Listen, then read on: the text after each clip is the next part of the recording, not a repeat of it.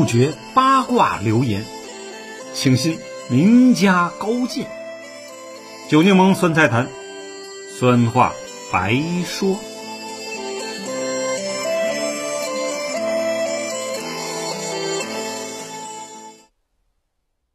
朋友们，大家好，我是九柠檬。我们今天讲哈，一九四九开国大典当天呀，蒋介石在干什么？一九四九年初时啊，国民党内部最大的潮流呢，呃，就是起义投诚。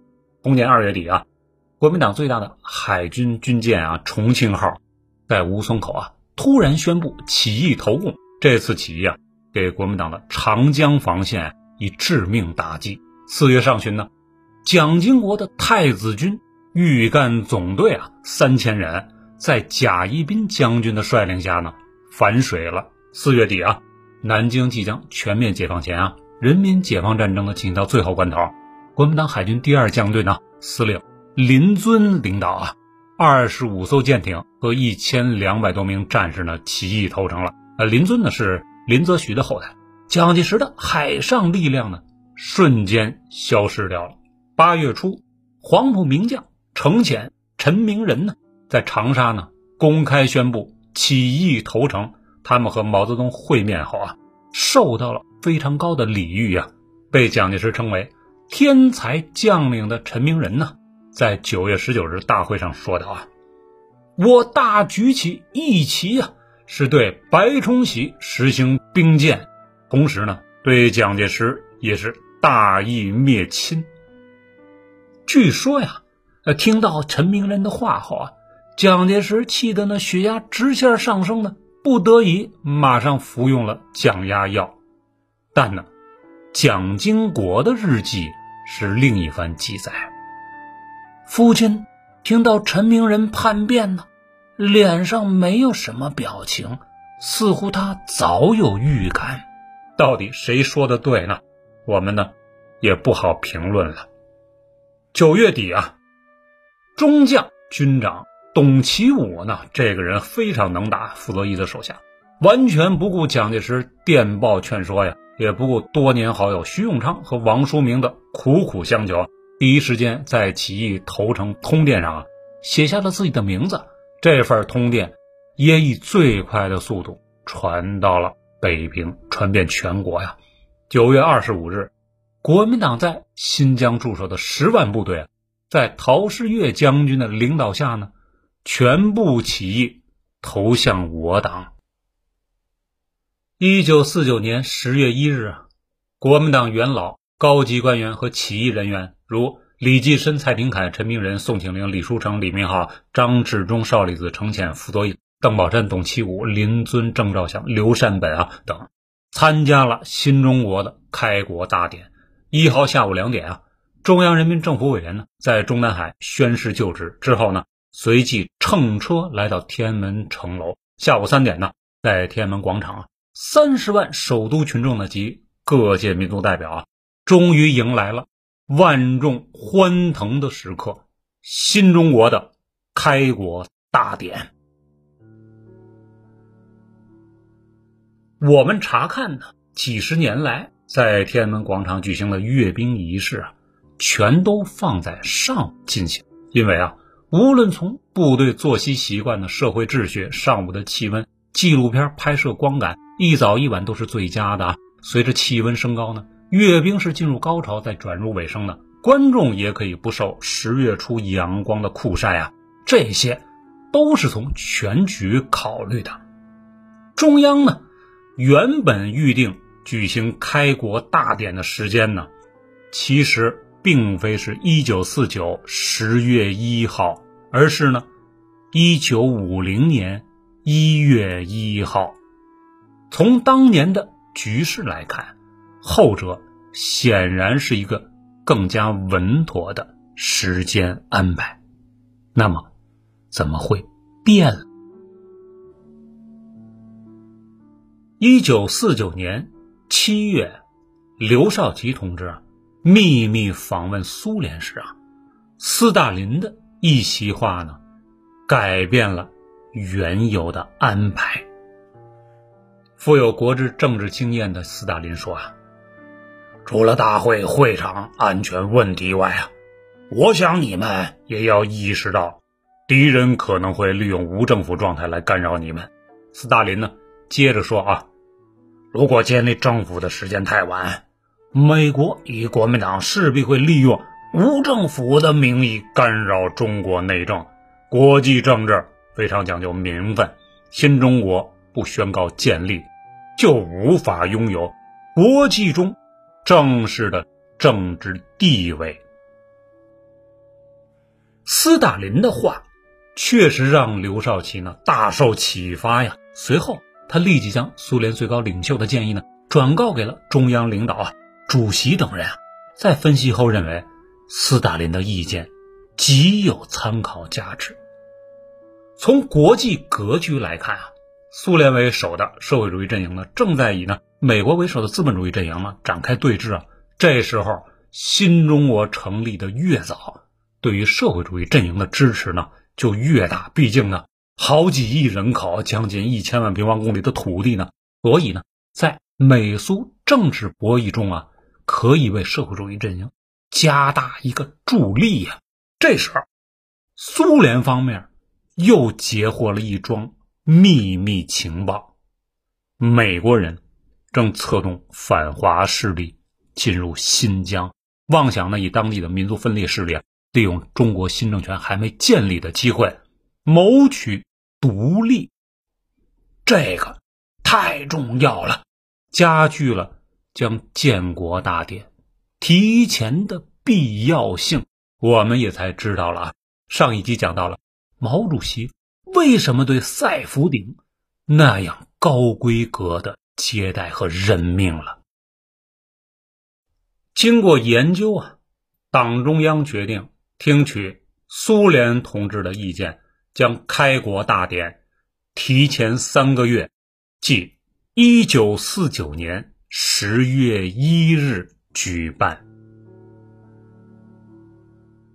一九四九十一啊，开国大典。之所以选择在下午举行，也是另有缘故的。当时啊，中国南方一些地区啊还未解放，国民党的空军呢经常骚扰北方。据李克农情报部门内线消息啊，蒋介石早已策划空袭天安门广场了，图谋呢破坏开国大典。当时啊，国民党空军夜航能力不行，在大陆轰炸完后呢。必须要在天黑前的返航，否则呢，就极可能迷向于大海。阅兵总指挥聂荣臻同志经过计算啊，如果上午举行大典，国民党飞机呢飞到北京还能赶回在天黑前的回去；下午举行呢，他们就来不及返航了。开国大典举行之时啊。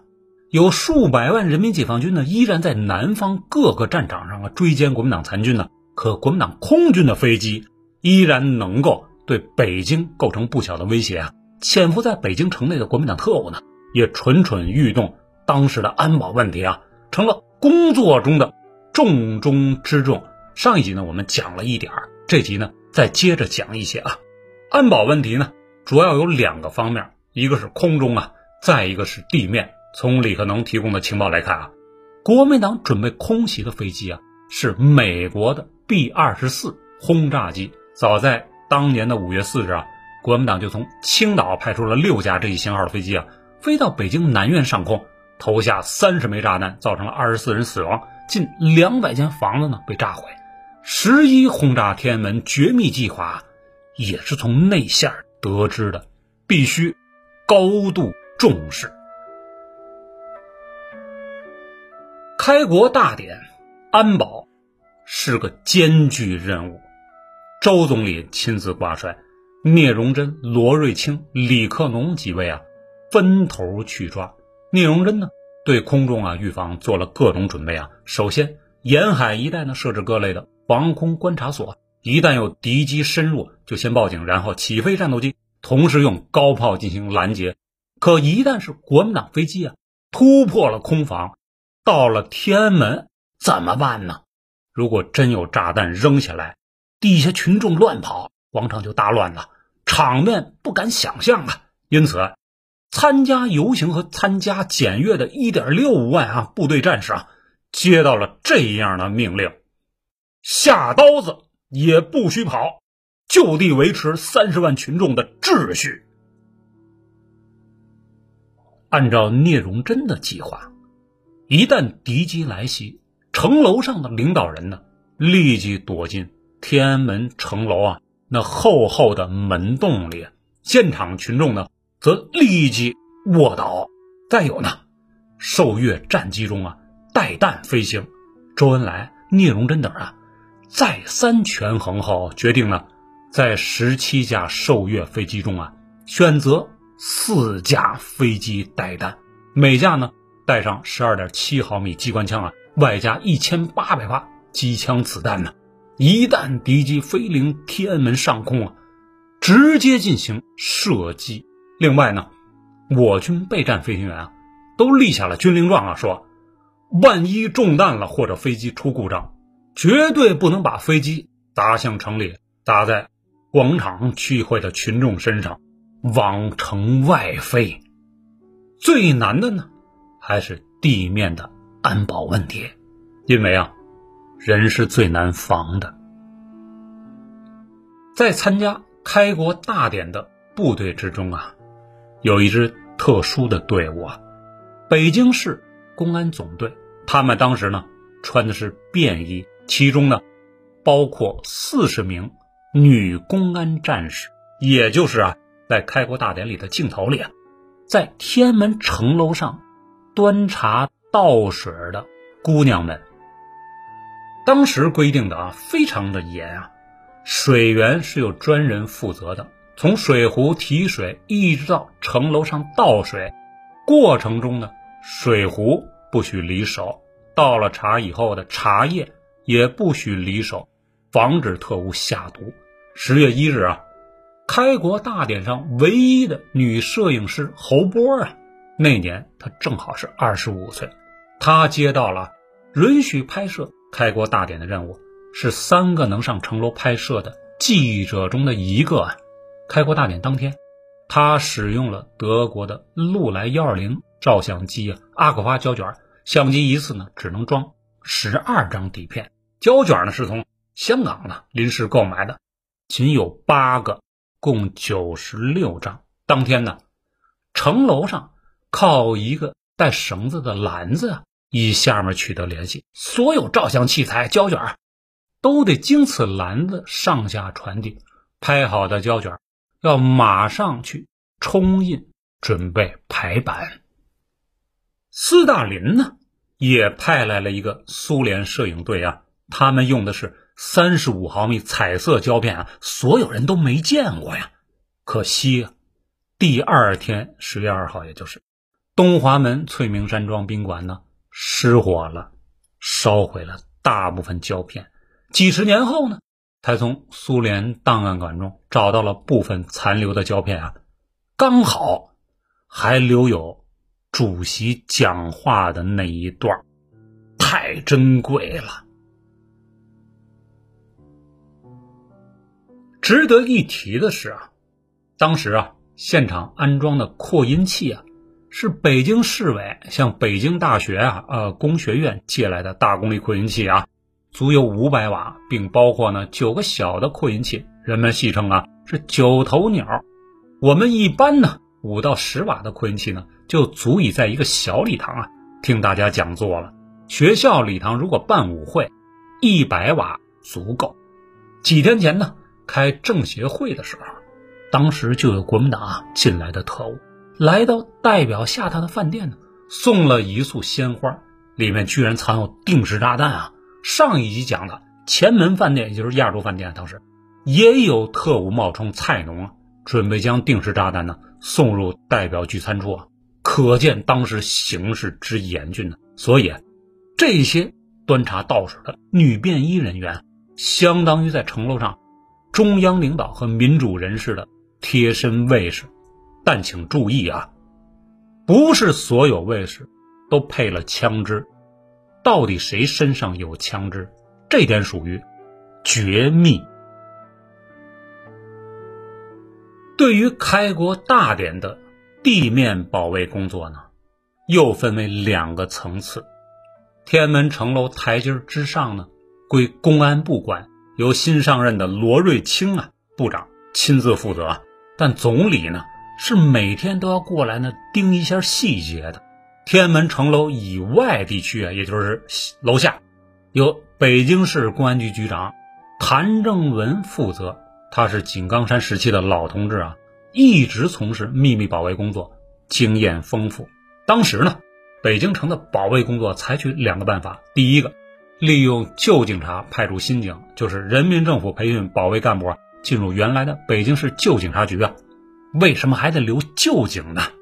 因为啊，旧警知道哪一个胡同啊，哪一个居民点的情况啊，熟悉民情，熟悉地形，所以执勤的时候，解放军啊、公安呢，需要旧警的配合。第二个办法呢，就是呢。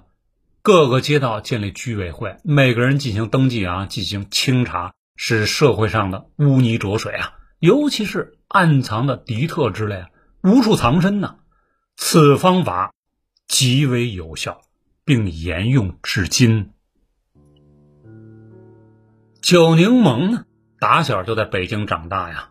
这几年，广场上的庆典特别多，规模也大，每个人呢都想亲身到现场。一睹盛况，每到这个时候，我就会找啊家在前门片区啊景山片区的同学或同事啊，晚上拿着啤酒啊，等在啊房屋顶上撸串观景。可现在严多了啊，没一会儿就会被安保人员劝止，不许登高眺望。如果你都到了梅市口街道西侧的各个路口啊，准宝贝。武警安保啊，拦截住，垫脚看两眼可以，但是呢，想靠近广场那是不可能的。我想啊，七十多年来的安保经验已经让各个部门啊积累了完善的防范经验啊，而且这些经验一大部分都是有血的代价的。比如啊，一九四七年，国民党保密局特务呢段云鹏每天呢登上房顶观察谁家几点熄灯亮灯。从而呢，将大意的我北平电台小组啊，连锅端了。那次损失啊，大极了。一九四九年初，北京刚刚解放啊，毛泽东主席被安排在啊住了香山双清别墅。为何不急着进城呢？当时啊。北京城里散兵游勇啊，流氓特务啊，好几万人啊，另有不下一万来支来历不明的枪械。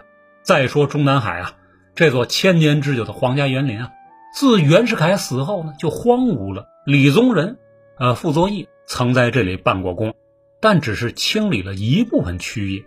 到一九四九年二月啊，中南海太液池水啊，浑浊不堪呢，淤泥堆积，啊不少垃圾都倒在里面，形成了小山啊。谁知道这湖水下面有没有危险呢？首都警备司令程子华没有派部队驻扎，他认为这是军委纠察大队应该来接管的。彼时啊，里面只有一个公园管理处派出所守卫啊。当政务院秘书齐彦明和统战部的三名处长啊，于二月三日提前来接收时，晚上听到房外有动静。他们拔枪在手，打着手电冲了出去。只见一个黑影快速消失了。据猜测，他们是来此地淘宝的。还是刚上任的市委书记彭真同志，干脆啊，命令一支几百人的队伍快速进驻中南海，并负责清淤三个月。伙食嘛，就是随身干粮加湖里的鱼藕。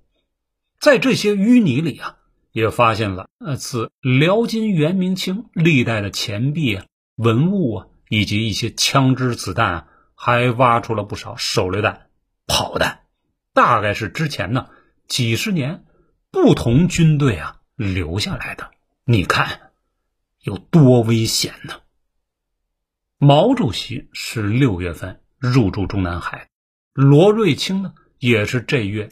被调来当公安部长、公安军司令员的我们再看啊，首任北平市军管会主任、北京市长叶剑英呢，本身是情报出身，但现在啊，更多的时间呢是在做统战民主联盟工作，大量的案件与特务侦破工作，基本上都压在了新任公安部长罗瑞卿以及呢公安局长谭正文的身上。仅仅在一九四九年一月，北京市公安局就破获了一千两百多起重大案件，其中有张荫务等军事阴谋暴动案。徐宗等潜伏案九十二起，美国间谍案呢三起，穆剑清等阴谋刺探人民政府情报案两起，特务杀人案九起，破坏经济案十起，特务行抢六起，特务冒充案五起等等啊，大量敌特案件的破获，使动荡的古都呢趋于稳定，为顺利举行开国大典呢创造了良好的治安环境。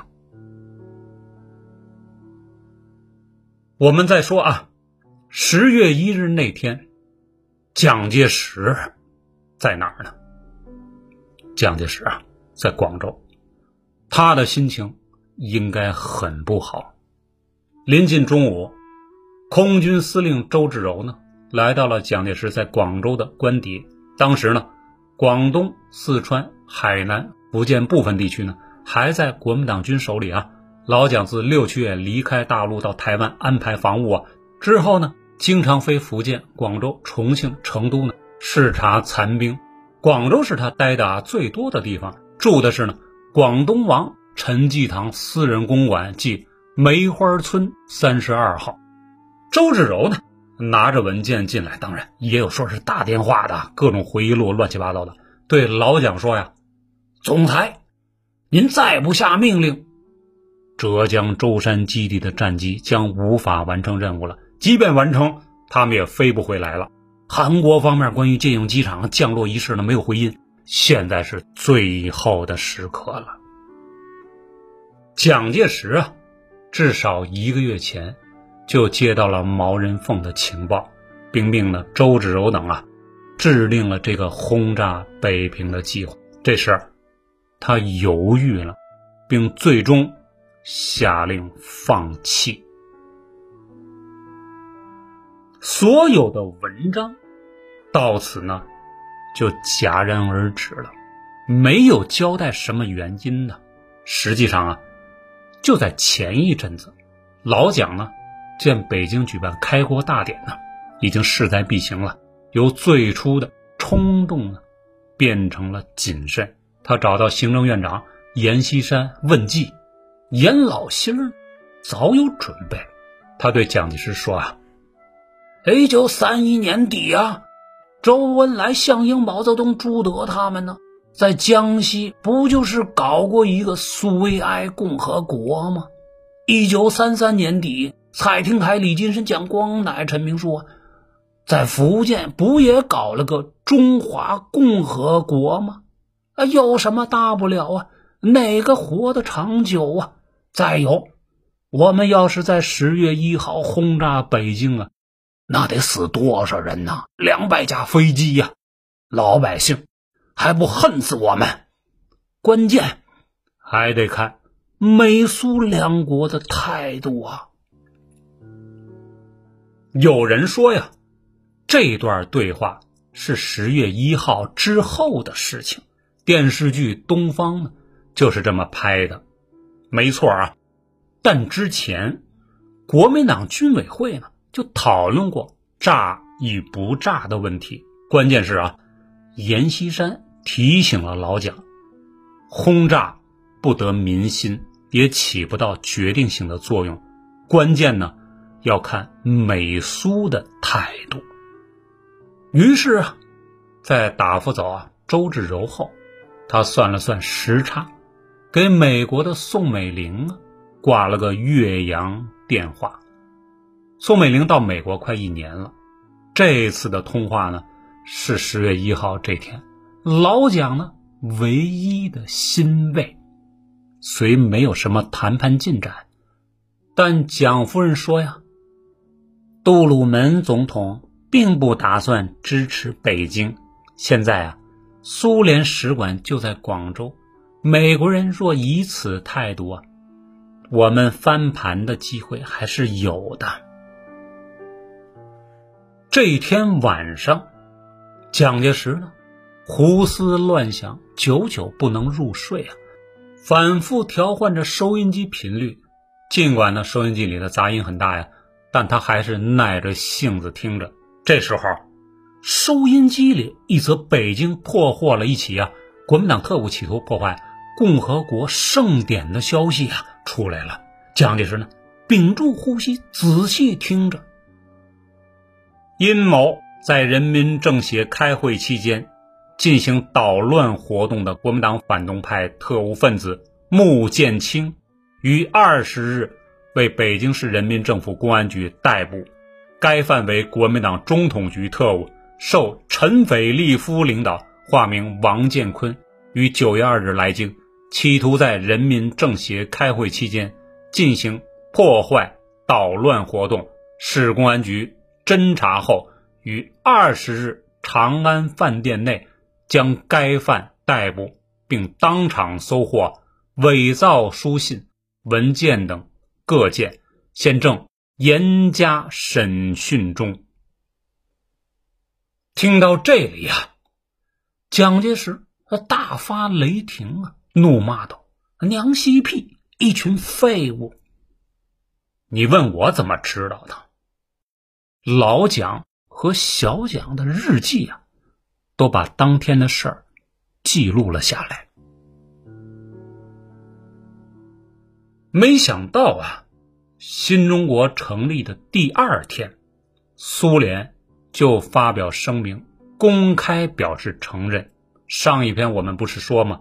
随同国民政府南迁的只有苏联大使馆呢，而其他国家使馆都留在了南京，说明了几个月前苏联的态度呢还是复杂矛盾的。